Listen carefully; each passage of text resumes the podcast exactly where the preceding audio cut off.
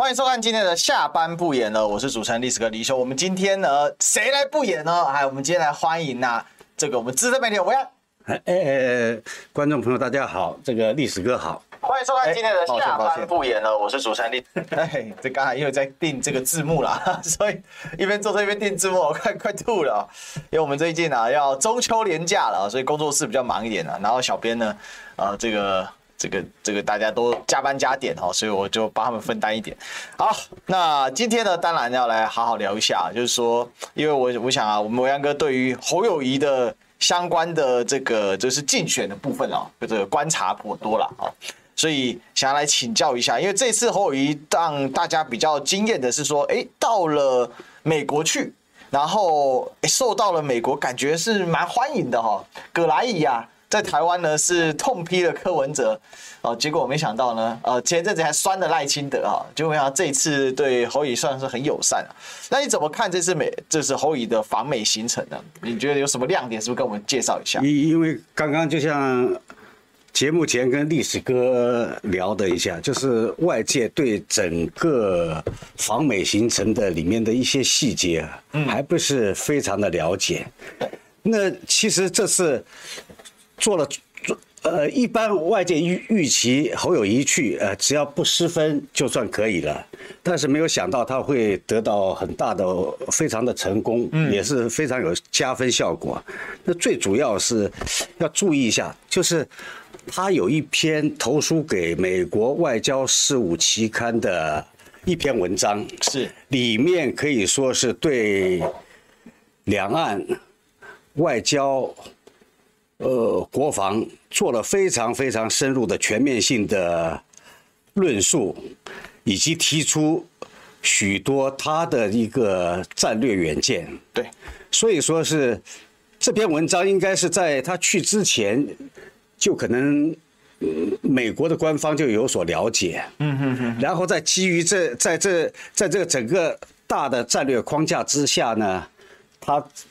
在美国四家重重要的智库，呃，座谈或者交流，完全非常的充分，也非常的细致的，呃，向美方介绍了他的这个国安战略的一些想法。对，所以说是受到充分的肯定，因为我觉得是美美。方看这个台湾的候选人比较是客观冷静，嗯，他不是在乎你的流量啊、声量的或者你的议题，他是要看你一些本质的东西。那侯友谊提出了一些非常细致、本质的、可能有创意的一些战略想法，嗯，所以受到。葛莱仪还有那个前 AIT 主席普瑞泽的充分的肯定，还有一个外交，还有一个，呃，他有一个这个传统基金会的一个研究员，亚洲研究员也是对他相相当的肯定。嗯嗯，是，是，所以呃，我们想要回顾，就是说这一次侯友谊的专访啊，就是说去去访美，应该是选情不太可能再去了啊，以目前的时间来说。是应该应该应该是不可能了，不可能去了，是是是。所以那这样的话，等于说这一次就是叫充分展现他的对美关系，或者说他处理国际议题的能力，或者是两岸关系的能力。那你自己怎么观察？就是说他这一次在呃访美行程当中，呃，譬如说。最最让人印象深刻的，另外呢，就是说为什么会得到美方这一次的一个高度的关注？你刚才有提说他这个投诉嘛，哈，那有没有什么直接表达的，或者是说，呃，哪一些重要的点是美国人要他这个回答的，但他其实是有回答到，而之前可能柯文哲没有回答到，或者是赖清德有些点没有做到，所以格莱仪有这样的态度上的差异。因为我们是据了解，有些闭门会议细节不太知道，但是有时候一场闭门会议之中，美国的学者可能七八位、十来位哈，对，连续性的来提问，那都是由这个侯友谊自己。来应答哦，那外外界本来以为说啊，跟了许多，比方将带刀侍卫啊，带刀侍卫了什么了？其实我觉得不是不是帮他这个做他的这个佣人啊，或者帮他回答，他们只是有一些这个美国的人脉介绍给他，是，而且完全是他自己来来应对这些场面。据了解，有关这个国防、外交、经济、文化，这全面性的都答得出来。嗯，那。就像现在说的，他们不方便透露这个具体的内容。但是我从这个他投书这个外交期刊里面的这个文章，里面可能有三四千字，可能就是类似于这里面的内容吧，让这个美方非常的满意，也是认定他一个是准备非常充分，可能是未来有执行力来解决当前。台湾面对的一些呃两岸国际或者经济发展的问题的一个未来的领导人的人选，是。那你觉得说，那这对于我们选举的影响会在哪里？因为现在有些东西但是不能公开吧，但是主要说就呈现出来说，美国是认可侯友宜这个候选人的，可以这么说。对，这这第一第一步就是说，本来有些担心，呃，美国人对他的美方的态度。对他怎么样？目前来说，你说，呃，官方来说，他去之前就对他就是有流露出一些好感跟这个肯定。我看我我看到一些细节，像他去美国之前跟 AIT 的主席罗森伯格，嗯，还有事前有一个一个多小时的这个视讯通话，对，为这次访美做准备。另外，他去这个美国，在一场侨宴里面啊，罗森伯格，我看当初是犹太假期，可能是他们的假期。那个那个罗森伯格主席还专门到这个侨宴啊，全场陪同了两个多小时。这从这些小细节上来看啊，就是说，嗯，一般以前大家以为侯在处理。外交事务上比较生疏，嗯，呃，不够没有经验。但是我看到这个东西蛮自然的。但我是觉得哈，有些东西侯这个人的个性就是他不在其位，不做其事。嗯嗯嗯，在哪个位置上他就好好来扮演自己的角色。对。但是台面上我们看不到，台面下可能做了不少的工作。因为像这个现在的 AIT 处长孙小雅来。台湾才一年多吧，一年多吧，在五一七侯友谊被正式征召之前，决定征召之前，我看那个有一位这个前立委林玉芳透露出来，对，他们两个人已经见面过八次以上了。OK，公开或私下，或者私底下，他们有一些交流，啊，双方都有这个对台美的关系有有一些这个深度的一些交流吧。然后这个现在的这个新的 AIT 主席罗森伯格，六月份来了一次，跟他见过一次面。那可能前期的孙小雅还有他们这次见面，前期的准备工作，就让双方有建立一些共识跟互信，不像我们外界猜疑的啊，他这个美国人对他不了解，他对美国也不了解。其实他们应该之前有做了一些工作，只是没有向外界透露。是，好，那我我想。关键还是在于说，那这些工作能不能扩散到公众的一般的感受当中？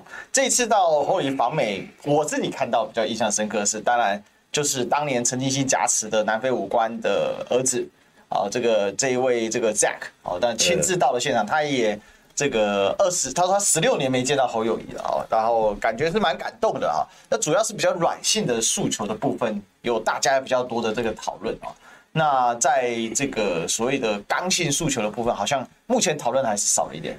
其其实，其实我看一有一些这个前辈哈，对这个外交事务比较了解的一些前辈的评论，其实你这个访美行只是一个观感而已，觉得你 OK 不 OK，呃，能不能受到这个国际社会的这个认可，呃，具体一一趟行程中的加分效果。可能不是非常的有限，但是这次访美可以就是彻底的推翻了以前所谓的疑侯论。哦，疑侯论，认为这个侯在两岸方面不行，外交方面不行，呃，国防方面不行。那我们现在是从公立的第三方，不是蓝的批评绿的，绿的批评蓝的，来呃互相认为自己的。高度在哪里？我觉得从这个客观的第三方，而且专业的美方的学者对他来做肯定，这说明这这一块是哈，不仅 OK，可能比其他的赖、科、郭更具体全面。嗯，那你那你观察就是说赖清德到那一次上次去访美，其实整个状况不太好。哦，就是美方给的规格不好。哦，就是比如说卢森伯格也不去接机啊，在最后一天要走的时候，他回程，因为他其实是过境去参加这个巴拉圭总统的就职典礼嘛。那就回程的时候，那回程的时候才这个卢森伯格才去见他哦。那说这个有有事情，那中间其实这个整个的规格都是被很相对是低调处理的，对比好像跟侯宇的规格来说是比较差的。你有这样的感觉？这个这个我就是不是非常的，是有些差别。可能，他是一个现任的副总统，正式的美国官员，他们。台美之间就是官方互动哈，比较低调一点点，可能是因为这个这个因素哈，美方没有给他表达的过度的这个热情，但是真正来说，真正有意义的，未来在三个月里面可以发酵的东西，就是侯友谊这次访美的同时提出了他完整的两岸、国安还有这个台美关系的。嗯嗯嗯，全部的这个论述，他以后可以反复的运用，而且非常的熟练。嗯嗯，啊，因为从他在与市场智库的交流座谈活动中哈，对方的反应，还有我听到一些随行者的这个这个呃侯办的人呢在讲，这个双方就是说他非常的得心应手。嗯哼，而且会越来越熟练。那他的他的东西就是说。不仅有一个大方向，有一个框架，而且提出的论述都有具体的这个实施的步骤。嗯，像他国防一二三四，两岸一二三四，它有这个可操作性啊，不是只是一个话题而已了。那未来在这个选战的过程中，它可以实现持续的来展露它这方面的这个优势，嗯，跟专业性，可以跟对手来比较。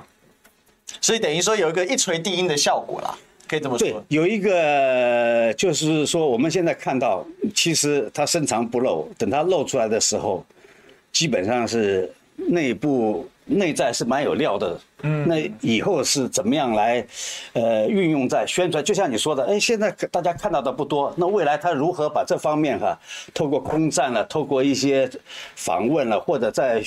竞选活动中，哈，显现他在这方面就是大的国政、国安、外交、国防方面的，对，比对手有优势的地方。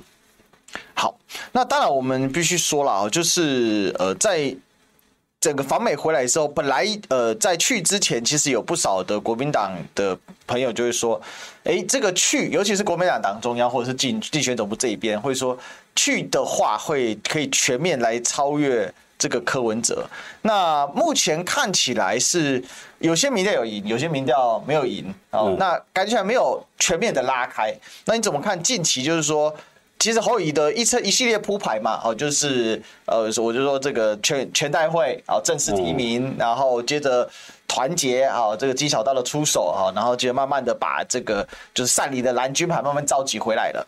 然后接下来去访美完之后，一锤定音，应该是要拉开跟柯批的幅度。不过目前感觉起来，在不同民调里面还是互有胜负，或者是其实相对是焦灼。我们可以把它一般我们就称作麻花卷状态啊，是看起来没有达到之前所预见那个战略哦。那你怎么你怎么看？目前呃侯宇的民调没有办法跟柯文哲显著拉开，或者是显著领先的这个状况啊？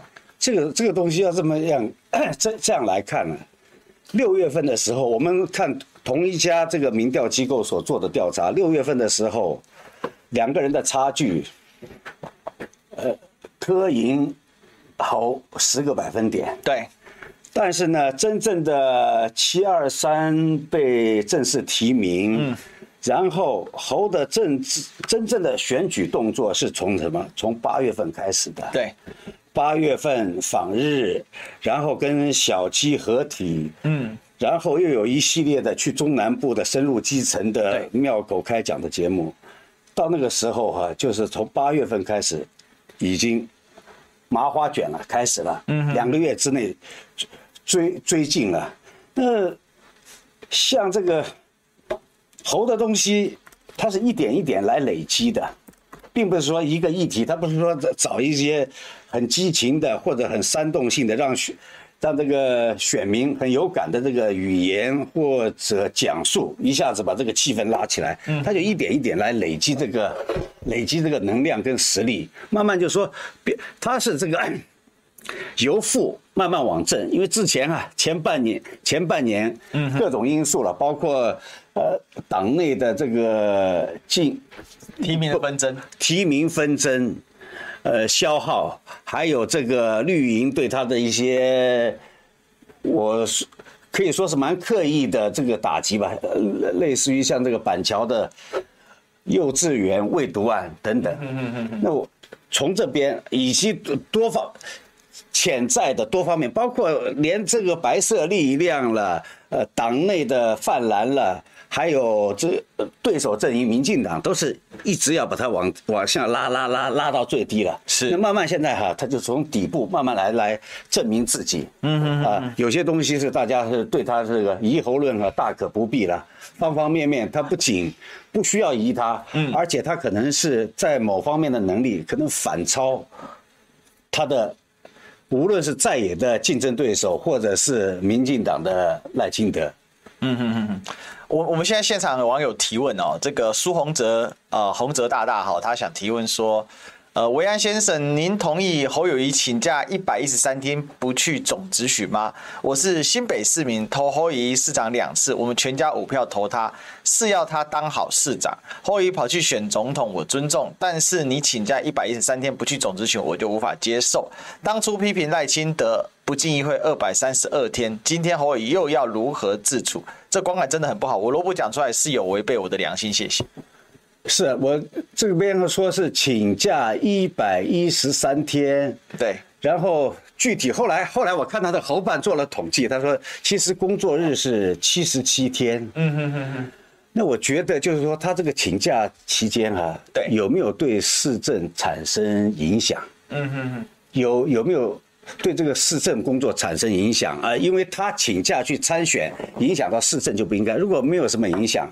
那就是还是情有可原。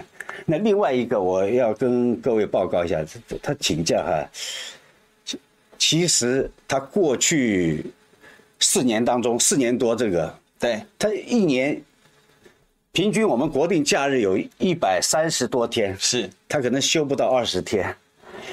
这几年下来，他有三四百天的应休的假期没有休。嗯哼哼。所以，但是他为了这个选举。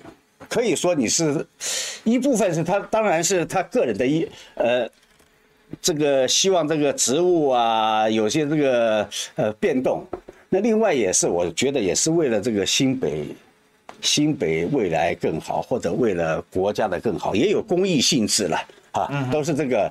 呃，我觉得看大家要怎么样去想了，那。观感部分呢？因为其实我看洪哲的意思就是在观感上他们很难接受，尤其他们是全家都支持侯市长的时候，那现在变成侯总统候选人，对他来讲，他们会觉得说：哎，我们是希望你做好侯市长的角色，那现在你变成侯总统候选人，你就不要侯市长的角色，那观感不好，会让人家觉得就像当年韩国被打这个落跑市长的味道的存在。嗯，我想他的这个意意味是在这里，这个这个观感部分要怎么处理？这这个观感没有办法，这这这没有，他已经好像已经道歉过。这个东西就是哈，见仁见智，不同的不同的这个党派倾向对这个问题有不同的看法。那我我是要讲一下，去年九合一选举的时候，嗯，选情非常的冷清。然后大家就觉得上次赢对手好像二十九万，这次可能很二十万都赢不了。嗯，但是呢，他这次赢了对手四十五万票，还有一点点就是说，上一次，呃，这次九合一比上一次二零一八年的九合一整体来说少了二三十万的选民出来投票。对，但是呢，侯友宜。他的得票数只是从一百一十六万少到少了一万，到一百一十五万。那在整个九合一的过程当中，也是他有没有可能参选总统啊？这是一个显性的问题了。对，他从来也没有否认。我觉得在投票行为当中，新北市民对他可能不反对，甚至有些人也有期待。不过呢，现在的情况就是说，真正进入到总统大选的时候。蓝绿白各色归队了，嗯哼哼哼，各色归队的时候啊，有些人就产生不同的意见了，总归是有的。那他只能就是说，用他自己来说服大家，他的这个正当性、呃公益性，啊，他做这做这样的做这样参选总统，到底是不是对呃新北市民更好，还是不好？观感是一回事，但是他证明出来，他参选总统可能是对新北的发展了，他的十几年来很多问题没有办法解决的，他可以呃经由这个参选的过程中哈来解决。嗯，那那还要注意注注注意一点点，就是说有利有弊了。一是你的观感不好，嗯，但是只是目前只是在这个竞选的过程中，他提了十几项政见，对，但是其中的三项。比方说这个老农年金，嗯，现在是七七千多块，不到八千。他说要未来要增加到八千块以上啊，那现在是执政党马上去做了，包括还有这个老人请外籍看护，需要这个巴氏量表，我们也有看到啊，有些有些在医院里面做个取得巴氏。量表的过程中，家属跟院方啊争吵啊打架都有，这是非常非常大的一个困扰的问题。那他只是提出这个证件，对，好像政府也去照做了。另外还有就是这个，这个就是老年人的健保，对，财富之后的补助，我觉得他提出之后，大家都跟着做了。就是说他在参选的过程中就已经发挥了一些，就是让。社会福利或者整个老百姓哈生活有改善或者福利有调升的地方，那我们再慢慢慢慢慢来比较出来吧。啊，正向的东西有负向的东西，当然像这位这个呃听众朋友所说的啊，观感不好了怎么样啊？可那那那当他他当然要接受了，但是他要他那个正面跟负面的有没有办法来这个抵消？是等于正大于负的时候就没有关系，但是如果老是这个呃负负面大于这个正面的时候，那那他就麻烦了，他必须自己要承承受这个呃后果。那所以后面侯友宜还会针对这个所谓绕跑议题或者说请假议题来做。更多的回应，或者是说，或者该怎么去回应这件事，因为一定接下来会一直被问嘛。现在请，因为最近是因为民进党被鸡蛋烦的要死，但是鸡蛋再怎么炒，怎么可能炒到明年？也就是炒到明年好了，总有空空档，总有空隙。对侯友宜来讲，这会是个挑战。我我我觉得，我觉得整体的，我就是说哈，一定会。大家总是要找找到他这个这个一个切入口，嗯，要批评他、监督他、打击他也好，他要用正向的东西或者他的正当性的理由来这个对冲，嗯哼哼，那你你不能他这这你也找不到他太多的问题啊，嗯哼，是不是？他四十四十几年来都是这个。可以说是兢兢业业的在工作。那今天他觉得有必要在觉得这个国在目前这种哈兵凶战危或者内外呃紧迫危机之下出来来做一些事情。嗯哼哼哼。那他有这个理由，他有这种想法，但是他呈现出来能不能说服对百姓来接受他这个理由？啊，批评一定是有的，但是他必须要证明。我这样做是绝对是有必要的，嗯哼，是对大家是更好，不是更坏的。好，那我想这个侯友宜面临的这种抨击或者是批评，在这个所谓请在议题上，好，如果大家还有疑问，或者各种疑问都没关系的，欢迎大家都丢上来哈。我们等一下随时我们来跟维安啊维安哥请教了哈。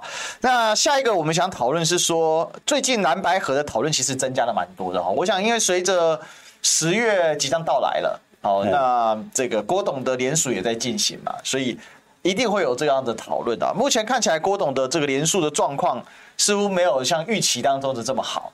那可以可以见得，呃，郭董可能不见得能够取得这个话语权啊。哦，如果说他的连署不顺利的话，可能他不见得能取得话语权啊。那你怎么看这个蓝白河的这个讨论嘛？那那有可能蓝白合吗？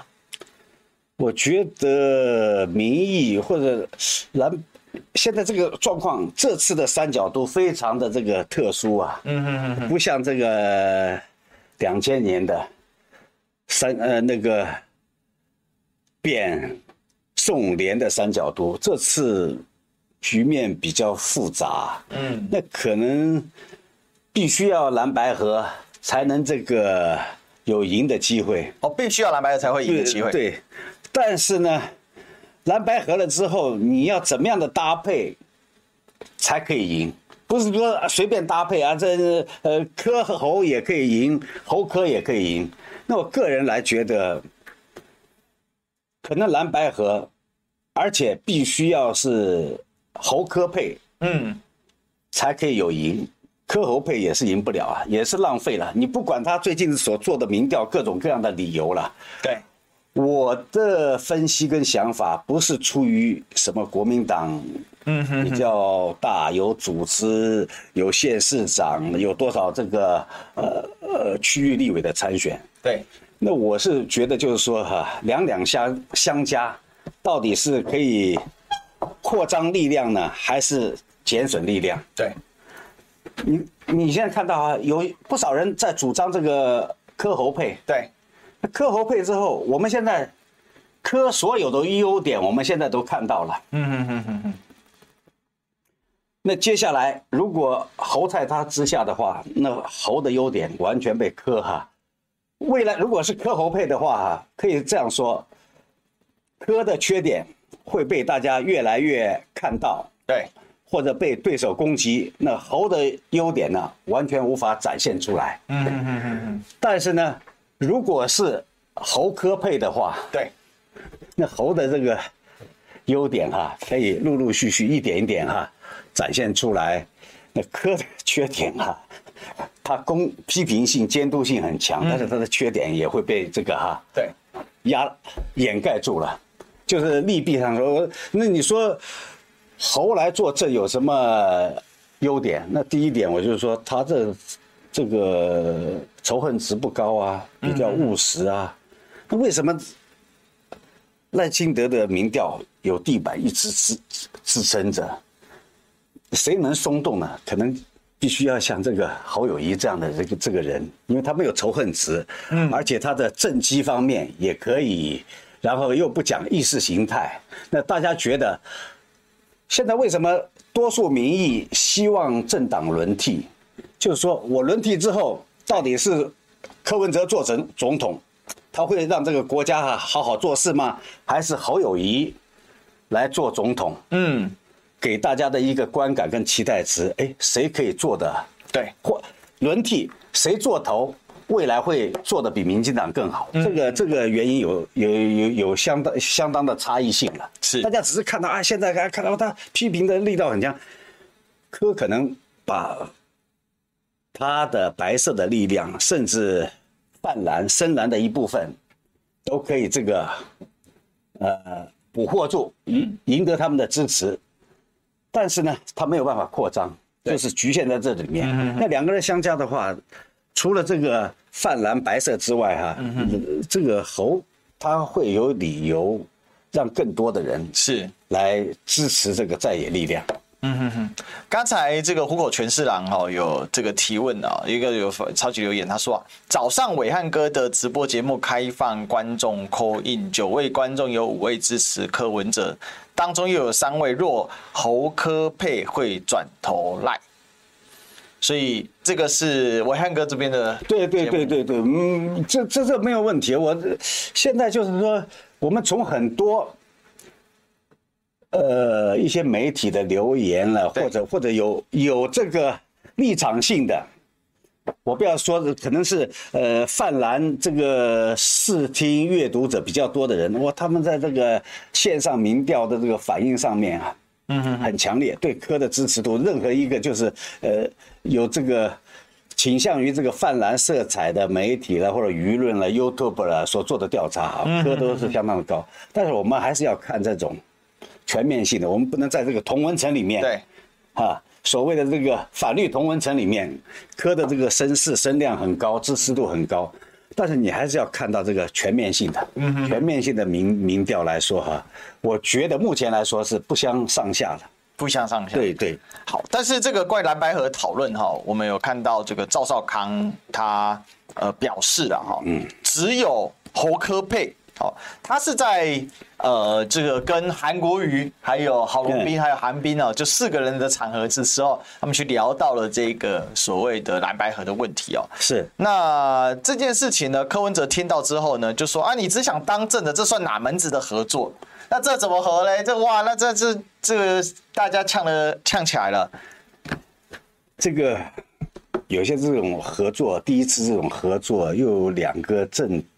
两个政党，嗯，这是这种以前也没有不，他他们这个基因不同，DNA 不同，跟二零零四年这连宋和差异性很大，嗯，所以有些东西啊还要磨合，互相是讨价叫价。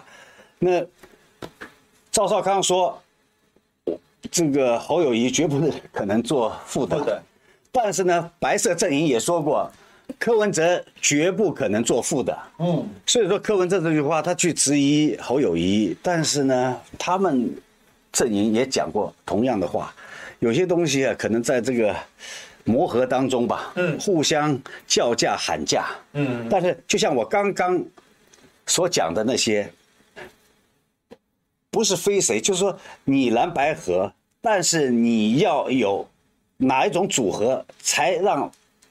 蓝白河产生更多赢面，而不是合了也没有用。我个人是觉得了，就是，呃，大家可以看我的脸书，我又写了一篇这个浅显、比较比较浅显的这个分析。我的理由是什么呀？就是说，蓝白合侯科配才有更多赢的机会。如果是科侯配，也就跟现在差不多，你没有办法去。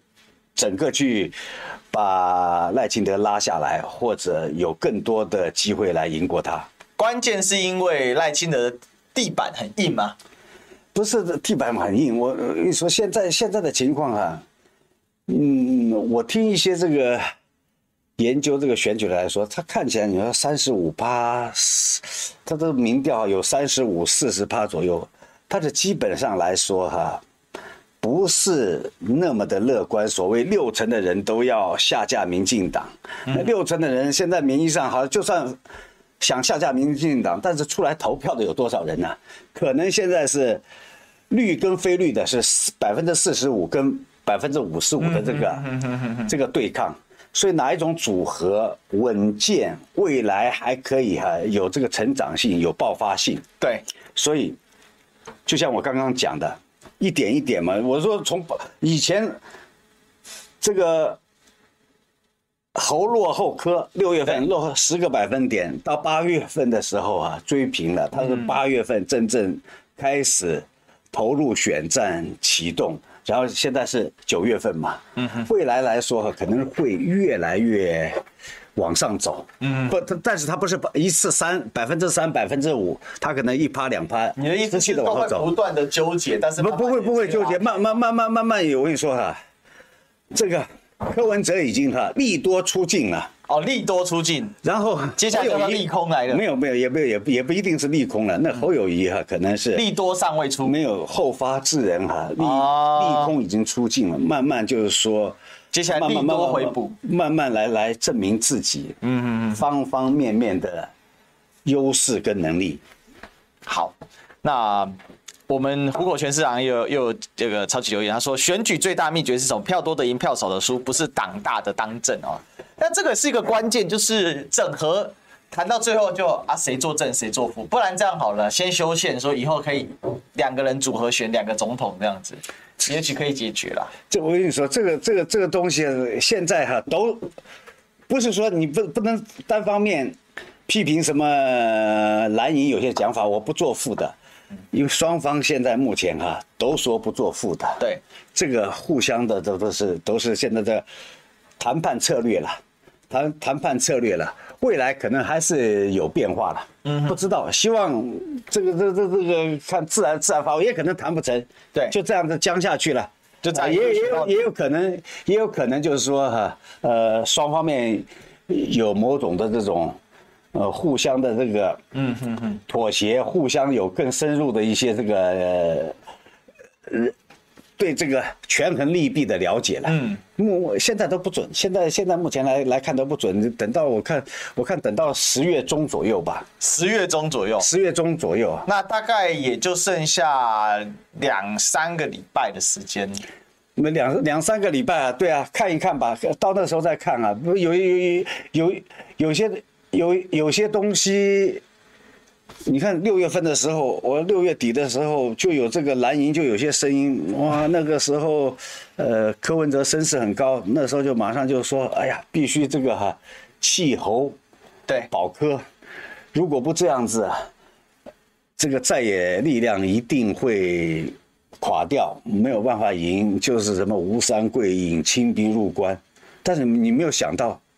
等到这个八月份的时候，两个人哈，民调啊，已经一模一样了。对啊，这个有些东西都有变化了，看未来性了。我 我个人不是不一定准确，但是我个人觉得哈，就是一个还是一个上升走势，一个就是可能持平，维持这个哈持平，除非那你明天决定哈，正式通过这个科侯配，马上就补血。啊，那个那个科 科的声势会起来。那现在就是说，呃，僵持不下哈，那各自归队。那会不会出现一个柯锅配，然后这个侯友宜就被边缘化？这这个这个这个这个不可能嘛？这个这个没有没有赢的可能。没有柯郭配不会赢。柯锅柯锅配。郭柯配。这个这个这个。没有赢的可能，没有这个互补，没有加加成效应。怎么说？这对对对，这这不要不要以为就是说有些有，大家不是说谁加谁，简单的组合之后选选民，他们其实还是有这个独立思考的。这个组合这组合之后啊，他分析你到底这个人格特质怎么样，你的政见政策怎么样，还是还是要做这种考量的。嗯哼哼哼哼。所以关键就是说，郭柯跟呃柯，应该说郭柯或侯各这个或柯郭，就现在你的观察是他们是配不起来的，是因为他们没有互补，就就算配了也没有用，配了配了配了也没有用啊，配这这这这个这个这个配了也没有用，不不能说我们现在简单的从民调哈，这几个人加起来多少，嗯嗯，呃呃赖清德是多少，那那这些人组合起来就可以，这个组合起来哈。你到最后有问题，然后一打经不起检验，包越出越多哈，那可能马上马上这个整个就是整体来说哈，轮替跟不轮替哈就变成一个平等同了平衡了。好，那我们那个仙剑五哦，他说你继续吹捧侯老三吧，明年一一三那天等着哭吧。这个没有关系，这个这个很尊重你各种各样的想法。嗯，呃，慢慢来说，我们未来未未来未来就看这个事实来检验。嗯哼哼哼哼。好，那那我我那我有个疑问就是说，那郭台铭现在您怎么看？现在郭台铭这个联署正是正在紧锣密鼓的展开嘛？那我那天也有问了一下世修啦，哦，世修说他们现在基本站点已经基本已经布置完成了。那你觉得第一会不会通过联署？第二呢？呃，联署的结束之后，那个气势还会在吗？他可能在两个礼拜，可能联署就要先知道他大概几分，不然的话他就得单独参选。不，就是说联署够够了，够这个，如果达达达到这个。可以参选的标准在二十九万份，或者没有，觉得讨论这个东西啊，我我换我来说，我们也不要批评这个，呃，这个这个郭董啊，他有他的想法，他有他的理念抱负，嗯哼哼，对不对？但是觉得意义不大了。你觉得有有没有达到这个参选资格的门槛？对，意义都不大。那如果达到了又超过很多呢？呃，达到超过很，超过超过很多，那他要选不有有没有意义嘛？就是说哈，你看他的民调这么支，民调现在到十趴以下了，他就算达到了六十万份，啊，超过两倍，那又那又怎么样？难道真的就要选下去吗？对不对？我这个也也也也也不不必去在这方面哈，太太伤脑筋了。是，那你怎么看郭台铭的主流民意大联盟？主流民意大联盟，我我现在不知道主主流在哪里啊？到到到到底谁是主流？对不对？也不好意思，也不好意思再批评人家，对不对？他毕竟以前哈为了这个公益啊，买过疫苗了或者什么的。那现在现在这个主流不主流，大家来评判嘛，是不是？好，那刚才呃，我们的 Elsa Playing Games，他 Elsa 说赖神拈花微笑着。挺着胸膛躺下蓝，跟挺着胸膛躺下白之争。讽刺的是，谁愿委屈才是真正所罗门审判里的真母亲？对，你大家有有些有些人看到就是说，哎呀，一方面就是说要有火力，要有监督的这个能力。我再强调一点点。现在再强的火力，再大的这个对执政党施政不利或者有些弊端的这种批评，伤害不到这个赖清德，因为他绝缘了。因为很多事情呢，他说我没有做啊，你看他，他是置之事外，他没有参与了，包括疫苗啊、买蛋了，他这个这个最他。二零一九辞掉行政院长的时候啊，目前的施政乱象与他无关。嗯嗯嗯，我觉得蓝绿如果再也跟绿的竞争，有一点就是未来谁做的比较好，老百姓谁能带来台湾的给百姓带来安全跟和平，谁能让这个国家跟社会啊。往这个良性正向的方向发展，我觉得是不光是批评对手，而是你要正向的、正面的竞争，嗯，这样才有可能赢过这个赖清德，啊，不是说你一味的你在批评，你们批评了这么多，这这多多多少事情啊，多少事情都出来了，啊，几乎是毫发无伤，所以说我们要换一种角度跟思维来来去想。是，呃，我想这个如果不批评赖清德的话，那民进党现在的说法就会变成主流吧？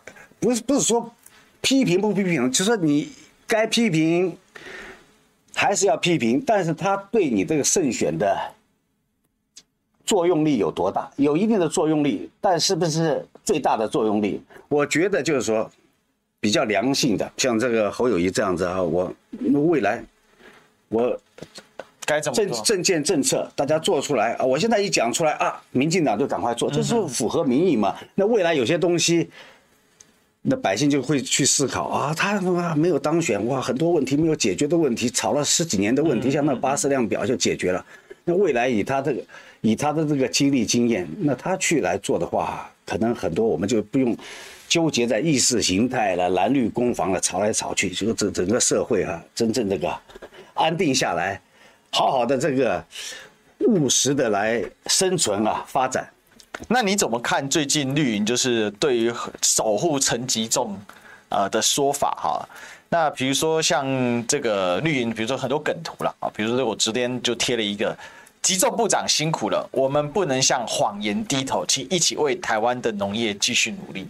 像这样的一个这种民进党现在就在洗这个风向，那或者是说呢，我也写了一篇文章。在呈现民民进党现在怎么去论述鸡蛋问题？第一个哈，就是说陈吉仲部长您辛苦了。好，鸡蛋问题都是蓝白的炒作，都是民众不必要的恐慌囤蛋，是有心人士的刻意炒作，目的是破坏台湾的民主自由，让台湾被共产党有可乘之机。像在民进党这样子的一个这种论述，是现在他们在护陈吉仲护蛋的一个说法。那这个部分要去抨击他吗？因为因为我觉得我觉得就是说。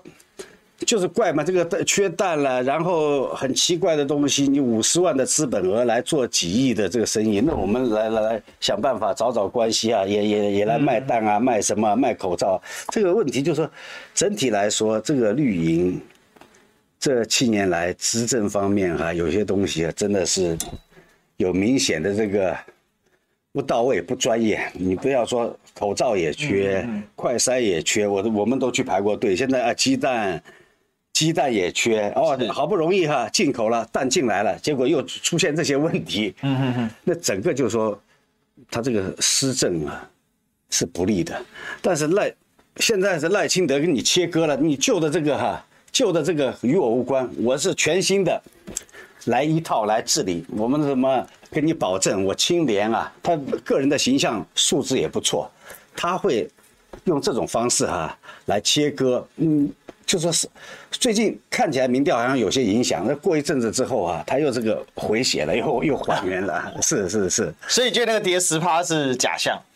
跌十跌跌十跌十趴，啊！你说这个那个台湾民民民民民营基金会，我最最近他的民民调有有有有些奇怪，这个起伏啊大到这个哈，大到令人就是感觉是没有办法理解。嗯，那我看其他的民调没有没有没有这么大，一两趴而已了。你看美丽岛电子报或者其他的这个赖清德的。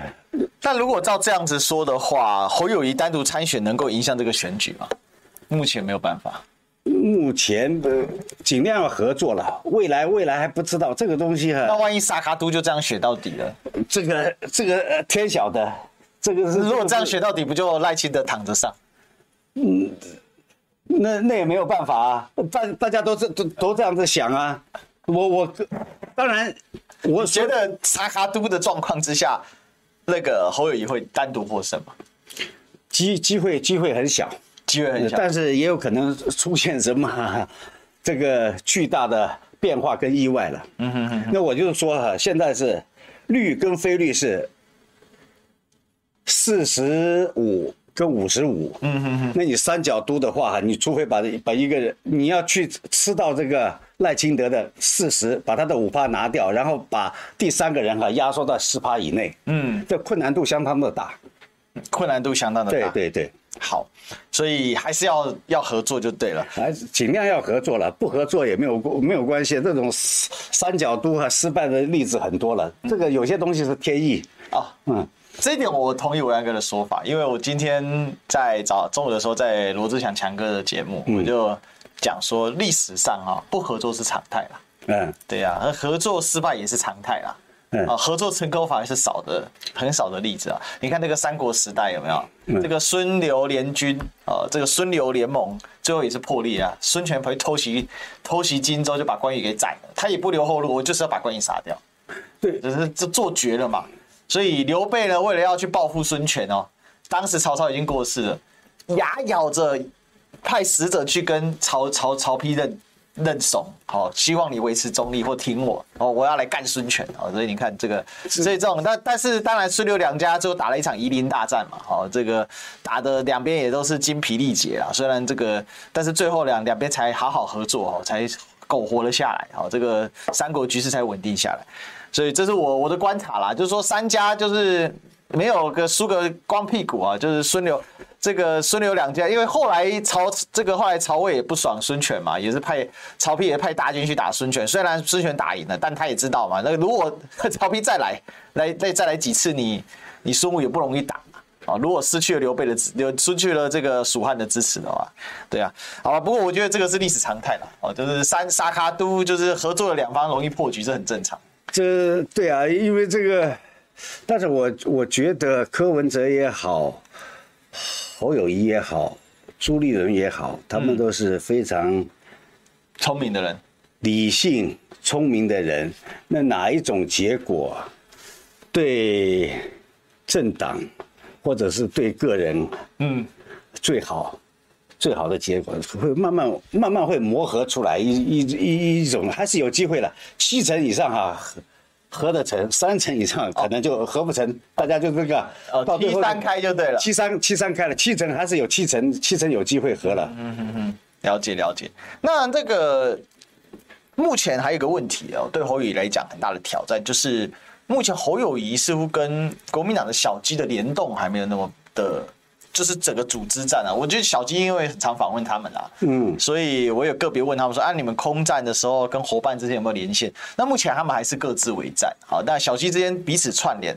那我直白的讲啦，现在的国民党小鸡就像是区块链一样，哈，就是去中心化的状况啊。但是各自串联啊，今天徐小鸡要打这个议题，他可能就把这个议题呢，就跟呃跟这个可能跟林涛啊，跟谁啊，大家私底下串联一下。但是事实上跟伙伴的距离有点遥远，你怎么这个这个要怎么办呢？目前看起来搭配还是相当有限。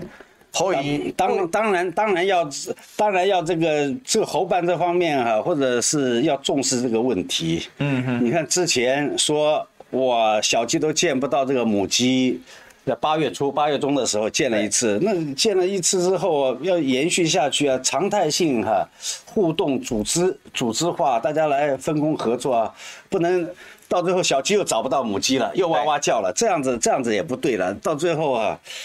对整体来说都是有影响。不不不懂这个这个这个这个应该应该要特别的重视注意一下。为什么伙伴就经历了这么长一段时间，还是没有办法很好的连接这些小鸡？你自己的观察？这这这个我也不知道，他内部的事物哈，我们也不是很很了解。嗯，但是你按道理应该是双方应该是有一个密切的互动，对，跟这个联系，这样才可以。整体的效益，你你像你现在你请假也需要一些小鸡帮你发声啊，嗯，对不对？不能光自己讲话啊。那未来有些议题的攻防哈，彼此要呼应，也需要小鸡的资源，也需要这个母鸡哈，有时候哈呃带领。对，所以其实关键是侯友宜这段时间，我认为他的民调能够呃撑住，或者甚至有所增长，很大的原因是因为国民党。这段时间在蛋的议题上打的，其实整体来讲打得不错，然后各县市的串联呐，比如说禁用液氮呐，其实禁用液氮这件事情影响蛮大，就最先开始是桃园的桃园市长。张善政去查到了桃园众议嘛，哦，这个有一百四十几万颗的四百哦，说是四百多万颗啊，有的这个鸡蛋哈，这个去向的这个问题。接下来呢，到台中哦，新北也有查到，台中也有查到，哈，就查到好多。后来就宣布禁用，哦，这个一个禁用，民进党就天下大乱，没两没隔两天，这个陈吉仲顶不住了啊。嗯，所以呃，这个很明显是国民党的优势。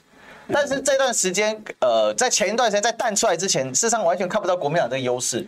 那你怎么看这个问题？就是说，国民党明明有很大的执政优势，在地方有这么多县市，有十五个县市，而且还有像是这个明明是就就像是桃这苗栗中东锦，它其实也是国民党的。是是。这其实直白讲，它就是国民党的呃出来出来的嘛，它事实上并不是真的脱离国民党嘛。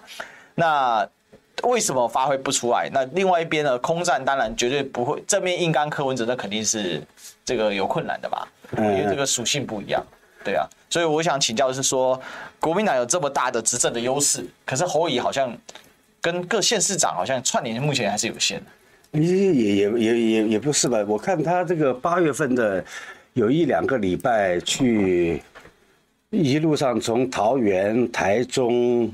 彰化、台南，去互动互互动都不错，都都都都还不错。你看，就是 慢慢就从它是从基层一点一点扩散。我们我我们有看到一点，就是像这个二零一八年九合一之后，哇，小英的民调很低啊，好像是低于二十八，嗯，低于二二十八之后，那他怎么起来的？我就看啊。二零一九年，从每一个地方、每一个宫庙，从基层哈起来，从这个基层往上，基层包围中央，这个现在也在走这样的路。但是我觉得他除了这个组织战之外，也应该要加强一些空战，学习一下这个柯文哲。柯文哲可能地方组织，他把一一一场活动好像变成哈一片活动一样，结果这个国民党一天一天就七八场活动。那个柯文哲一个礼拜一两场活动，结果柯文哲看起来哦，大家觉得他声势很大，很有这个火力跟战斗力。这方面有些宣传哈，跟这个空战上面，这个侯这边啊，或者国民党这边啊，还需要这个向别人学习跟加强。那你怎么看这个韩国瑜目前可能出来做摊抠这件事情啊？那他有这个意愿，但是王显秋也讲得很清楚了。那总要朱立伦来首肯啊。所以这里面有两个延伸两个问题，第一个是韩国瑜做摊后这个事情，你觉得怎么样？第二个是朱立伦目前看起来并没有扮演一个党主席很明确的角色的感觉啊。他是这这个有些东西啊，表面上表面上的东西，这个这个相当复杂的。你看之前他有没有扮演角色？我觉得台面上看到的很多人批评他，但是私底下哈做的事情啊，可能做了不少，我们不知道。那之前你看这个地方派系游离挺郭，那到最后现在地方派系除了这个屏东的之外哈，没没有什么人去跟郭靠在一。靠在一起了，有些东西可能私底下再去运作，包包括你看之前去这个云林啊，嗯，张荣威那边，张荣威那边，我看也也也也是摆这个搞定了，摆平了。然后我说花莲，花莲这个傅崐萁的，还有他这个太太啊，这个徐县长，有些东西可能可能是朱立伦在幕后啊运运作操作的，嗯嗯，只是他有些东西不方便拿出来讲。那。韩国瑜呢？做他的韩国瑜，当然为什么朱立伦不赶快一说好？OK，没问题，就干啊！等什么？这个有些东西啊，就比较复，比比较复朱韩心结吗？不是，不是，不是什么朱韩心结。有些东西政治上面哈、啊，有些东西幕后的东西哈、啊，比台面上的东西比较复杂。嗯，那各各有各的这个想法跟考量啊。那我们不知道，除非他们自己讲。基本上是含出来，呃，或者支持再激多一些动作哈，支持国民党、支持侯友谊来说，都是帮助比较大的。马上就是把一些可能目前哈还零散的游离在这个白色的，甚至跑到郭那边的这个泛蓝的支持的凝聚过来。但是什么样的形式哈，有可能比较比较，里面有一些比较有学问在了。那我有个疑问，就是说，韩国瑜作为摊口，你觉得成功的可能性有多少？或者是说他适不适合做这个角色？那侯友谊能够接受韩国瑜做这个摊口吗？是我我的你你的了解一点点资讯猜测，应该是侯应该这边是应该是蛮欢迎的，蛮蛮蛮欢迎的。是，所以侯是乐于接受韩国瑜做摊空。目前来说，我我觉得对他有帮助，当然是乐意啊，嗯，对不对？对他有帮助，你来了之后哈、啊，这个可以把这个呃士气啊、人心稳定起来，对他有利的地方，他当然当然当然当然是欢迎啊，乐见啊。嗯嗯嗯，但是有些东西你看到最后哇，很复杂，又要去去去，好像好像也要去搞定柯文哲，也要去搞定这个郭台铭，这里面里面里面很复杂了，各资讯不不不完整，各说各话了。那为什么侯友谊不赶快就说，对，OK，朱立伦主席不要以迟疑。哎，不，那个那个不行了，这个有些东西啊，大家还要相互尊重、相互礼貌，你也不能越权嘛。嗯，那个。主席，但是选选选总统是侯友谊啊，这个这这个这个这个这个也不行。那你说选立委的人就完全不去尊重这个党中央或者主席的职权也不好。有一些有一些全方位的东西哈，要要去谈。那个多有些里面很复杂。你说蓝白整合到底是几头马车？到底是朱立伦说了算，还是侯友谊自己去跟科沟通算，还是这个韩国瑜说了算？这个这个太复杂了。会不会会不会现在的问题就是说，国民党为什么很难整合？因为有两个核心，一个侯友宜，一个朱立伦。也也不会，我看他感觉上是蛮有蛮有默契的，感觉感觉上了外外外界来说，我看做的这个动作哈，两个人都是朝相同的方向哈一起努力。对，那他们以前共事过。共事过七年啊，嗯哼哼，互相了解，互相有默契。哦，所以其实现在猪跟猴之间没什么问题。我的感觉是这样子啊，我看这个朱系的这个子弟兵啊，都是都是蛮蛮嗯蛮帮这个像林涛了，桃园那个议员，还有一些一些这个朱系的一些子弟兵了，或者现在参选的，还是还有这个。台中选立委的这个林嘉欣还是什么，我就觉得这个都很正面的，都都对这个侯正侯也好，对侯正也好，都都在这个协助当中。嗯，那因为还有最后一个问题，就是今天事实上有讨论到不分区的状况嘛，好，那就赵少康就说呼吁韩国瑜应该列不分区立委第一名哦。那看起来朱立伦只朱立伦说的是谢谢各方建议啦，哈，欢迎大家推荐优秀人才。我们不分区的提名是下个月起欢迎各方推荐优秀好的人才。那其实不只说韩国第一啊，其实之前也听过谢龙介，哦，是不是来担任这个部分区的第一名？而且谢龙介也说他争取部分区哦。那谢龙介现在也在帮侯友宜侯市长来选举。那这个部分的话，侯友宜会不会有什么话语权？因为这个部分区。会关系到他的一个选举的最后的一个这个量能，其实是蛮重要。因为我们知道，二零一九年最后打垮韩国瑜的那一根稻草，其实就是朱，就是吴敦义那个伟大的部分区的名单，如此之伟大，一拳就集成了这个最后的就盖棺论定嘛。不会不会，我我觉得这个你仔细要看啊，朱立伦二零一六年。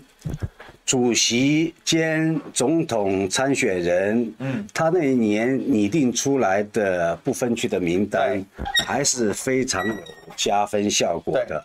然后二零一一六年，他这个不分区，其中包括张立善啦、徐榛蔚啦等等啊，他说：“哎，我先把你摆在不分区做半年，然后再去选这个。”呃，县市长都是很成功的，嗯、我觉得那那他他会均衡的来考量啊。那侯友谊会对于部分区有什么影响或表态吗？还是就全权交给朱一伦处理？这个这个我们就不知道，这个他们他们他们之间的事情。那那您不是那您的观察就是说，侯友谊对部分区有多一点主导权比较好，还是呢不要主导比较好？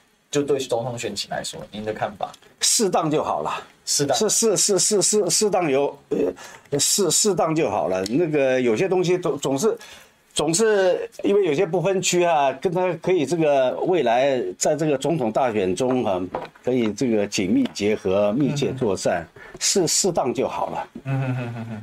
OK，好，那这个今天啊，已经刚好六点了哈。嗯，我们今天这个时间过得很快，我们谢谢这个我们今天维安哥的受访。谢谢历史哥，也谢谢这个观众朋友的雅涵啊，谢谢。好，那我们今天下半部演呢，我们就聊到这里。最后呢，记得帮我们按赞、订阅、分享，也欢迎留言告诉我你有什么的想法跟看法啊。然后呢，记得每周三的下午的五点到六点，我们在下半部演的继续来跟大家聊下去，继续的不演了。好，那我们就。期待我们下周三的这个同一个时段再相不远的再相见了。那如果看不过瘾的话，也可以到历史哥的频道，我们每天晚上八点都有新节目上架喽。好，今天晚上呢，好，我们是应该是来谈这个最近这个台海很危急的局势了。好，那我们就晚上再见了，拜拜。好，拜拜。